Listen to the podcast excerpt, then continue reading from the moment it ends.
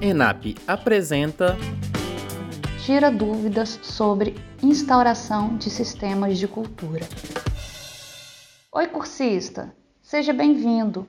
Eu sou a Clarissa Semensato, pesquisadora e gestora de políticas públicas de cultura e professora do curso Como Institucionalizar e Implementar um Sistema de Cultura Local. Nesse podcast, vamos debater um pouco sobre questões práticas da implementação e institucionalização de sistemas municipais de cultura. Para tanto, eu selecionei três perguntas com temas recorrentes que aparecem sempre quando eu converso com gestores, conselheiros e demais envolvidos nessa empreitada.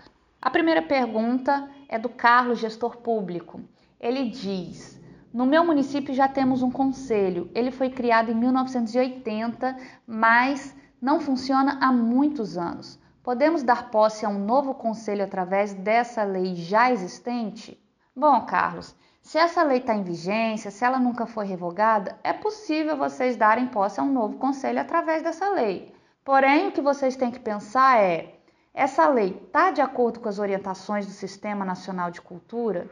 Será que ela atende aquilo que está estabelecido no Acordo de Cooperação Federativa que foi assinado pelo seu município? Porque os conselhos da década de 70, de 80, eles costumam ter outro formato. Eles costumam ser por indicações, serem apenas consultivos, muitas vezes eles não são paritários. E a proposta do Sistema Nacional de Cultura é justamente a representação da sociedade civil e a participação ativa na construção e fiscalização das políticas culturais já que no trato contemporâneo das políticas culturais, a gente admite que não cabe ao, ao, Estado, ao governo, fazer cultura, nem determinar o que é cultura, e sim fomentar condições necessárias para a sociedade produzir e fruir cultura. Portanto, é preciso se atentar para as necessidades de atualização dessa sua lei do Conselho, seja reformulando determinados pontos ou mesmo revogando tudo e lançando uma nova lei. E aí vocês têm que se atentar para o que traz o, o acordo de cooperação federativa. Eu vou destacar a cláusula sexta, que fala das incumbências do município. Abre aspas criar, implantar ou reestruturar o Conselho Municipal de Política Cultural, garantindo o funcionamento e composição de no mínimo 50% de representantes da sociedade civil eleitos democraticamente. Fecha aspas. Vou sublinhar também a cláusula nona, que trata especificamente sobre os conselhos, trazendo sua definição e competência. Abre aspas. Os conselhos de política cultural constituem espaços de pactuação de políticas públicas de cultura, devendo apresentar pelo menos as seguintes competências: a. Elaborar e aprovar os planos de cultura a partir das orientações aprovadas nas conferências. B. Acompanhar a execução dos respectivos planos de cultura. C. Apreciar e aprovar as diretrizes dos fundos de cultura. D fiscalizar a aplicação dos recursos recebidos em decorrência das transferências entre os entes da federação e é acompanhar o cumprimento das diretrizes e instrumentos de financiamento da cultura. Parágrafo único. Os conselhos de política cultural terão caráter deliberativo e consultivo e serão compostos por no mínimo 50% de representantes da sociedade civil eleitos democraticamente. Fecha aspas. Portanto, Carlos, em seu município, vocês precisam adequar a lei do Conselho a essas demandas do Acordo de Cooperação Federativa. Para tanto, o Poder Executivo precisará enviar um projeto de lei ao Legislativo que ou reformule a lei de 1980, passando a incluir esses parâmetros e extinguir os outros que contradigam esses parâmetros, ou enviar uma nova proposta nestes moldes, revogando também a anterior de 1980. Segue aqui mais uma pergunta de um gestor público que está preocupado sobre plano de cultura. Ele pergunta assim: o Plano Municipal de Cultura prevê a construção de uma sala de cinema. Porém, com os efeitos da pandemia Covid-19 no setor cultural da cidade, achamos que existem outras demandas mais urgentes mas se não iniciarmos a sala, estaremos descumprindo o plano. O que fazer? Bom, gente, O plano de cultura é um instrumento que apoia a gestão pública no planejamento e execução das políticas e também ajuda os conselheiros a cumprirem a sua competência de acompanhar e fiscalizar as políticas públicas. Mas ele não deve ser algo que ingessa, até porque esse setor é dinâmico, é fluido. As demandas e prioridades, com o passar do tempo, elas mudam mesmo. Portanto, é recomendável que a lei do plano contenha princípios, diretrizes, objetivos e estratégias que sejam mais filosóficos, abrangentes, a ponto de orientarem as ações em longo prazo. Agora, ações e metas, por sua vez, são mais concretas. Elas dependem ali do contexto, da conjunção de fatores da gestão pública e da sociedade civil. Então, as ações e metas devem se orientar pela lei do plano, mas podem ser estabelecidas pelo Conselho de Cultura, juntando aí os representantes da sociedade civil, da gestão pública, envolvendo também uma equipe técnica e a participação da sociedade civil, que pode ser até feita ali num estudo das deliberações de conferências de cultura anteriores, por exemplo. E ações e metas não precisam estar necessariamente no texto da lei. As ações e metas elas podem ser publicadas em decreto e aí vão se constituir uma parte um pouco mais flexível desse plano de cultura, já que a lei não pode ficar a todo momento sendo alterada. Né? A alteração de lei envolve uma série de procedimentos do Poder Legislativo que torna as coisas um pouco mais morosas e às vezes difíceis. Então, por decreto, as revisões de ações e metas elas são mais viáveis quando forem necessárias, como é o caso, por exemplo, de acontecer uma catástrofe que muda a prioridade ali no planejamento da cultura. Mas aí eu peço a atenção de vocês. As revisões de plano das ações e metas elas precisam ser feitas com muita responsabilidade, é, em diálogo com o conselho, com a sociedade civil, com justificativa palpável e publicizadas. Né? Portanto, respondendo a sua pergunta, dá uma olhada no texto da lei e veja qual foi o instrumento utilizado para o lançamento das ações e metas.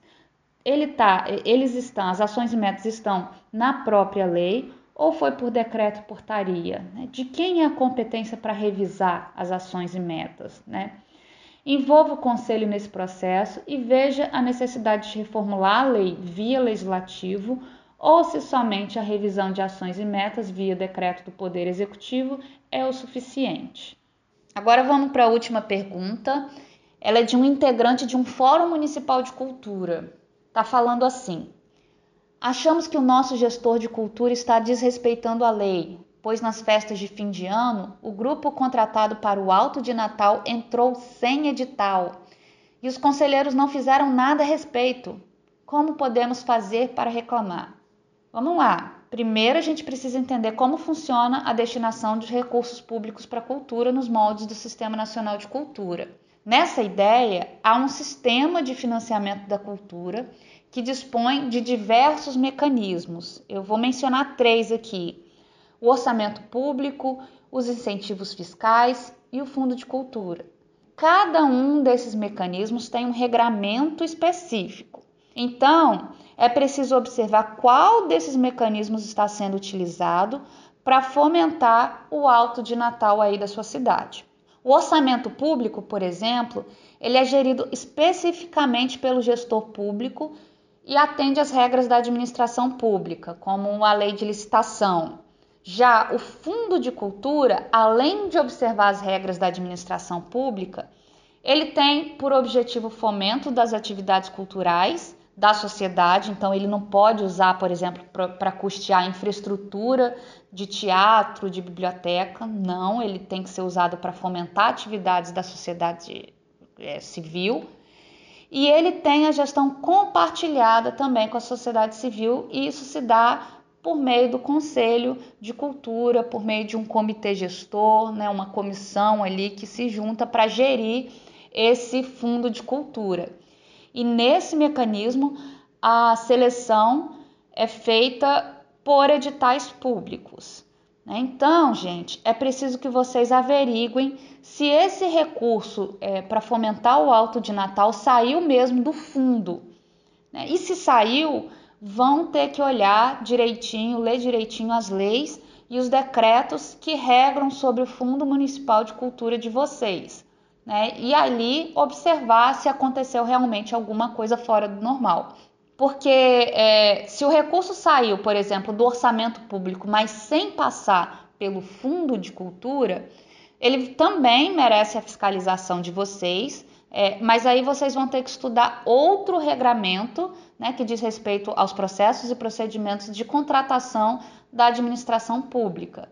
Se após estudar bem o regramento desses mecanismos, né, do mecanismo aí que foi recorrido para fazer o auto de, de Natal, se vocês observaram que realmente é, aconteceu algo de estranho, aí sim vocês vão ter que recorrer às instâncias de controle e fiscalização da sociedade civil. São as ouvidorias da prefeitura, né, as ouvidorias das procuradorias e controladorias, o próprio conselho, ou pode ser, de repente, uma comissão de cultura que tem aí no, no poder legislativo do município de vocês, pode ser também o um poder judiciário através do Ministério Público. Né? Então, tem vários caminhos para vocês percorrerem para reclamar sobre isso.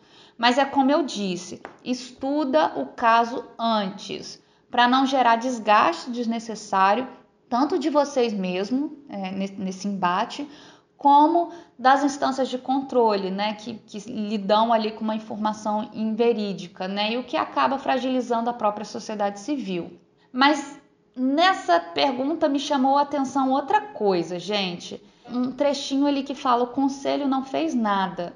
Isso aí demonstra que algo no sistema de cultura de vocês não está funcionando muito bem.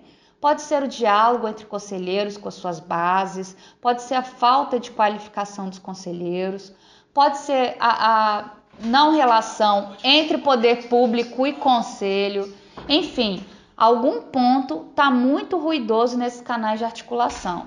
Pensem também sobre isso para buscar aprimorar o seu sistema de cultura. E com essas três respostas, a gente encerra aqui o nosso podcast. Eu espero ter esclarecido e ajudado um pouco esses agentes culturais a enfrentar os desafios da implantação dos seus sistemas de cultura, que é um modelo de gestão que tanto contribui para uma gestão mais democrática e para a garantia do pleno exercício dos direitos culturais. Até mais!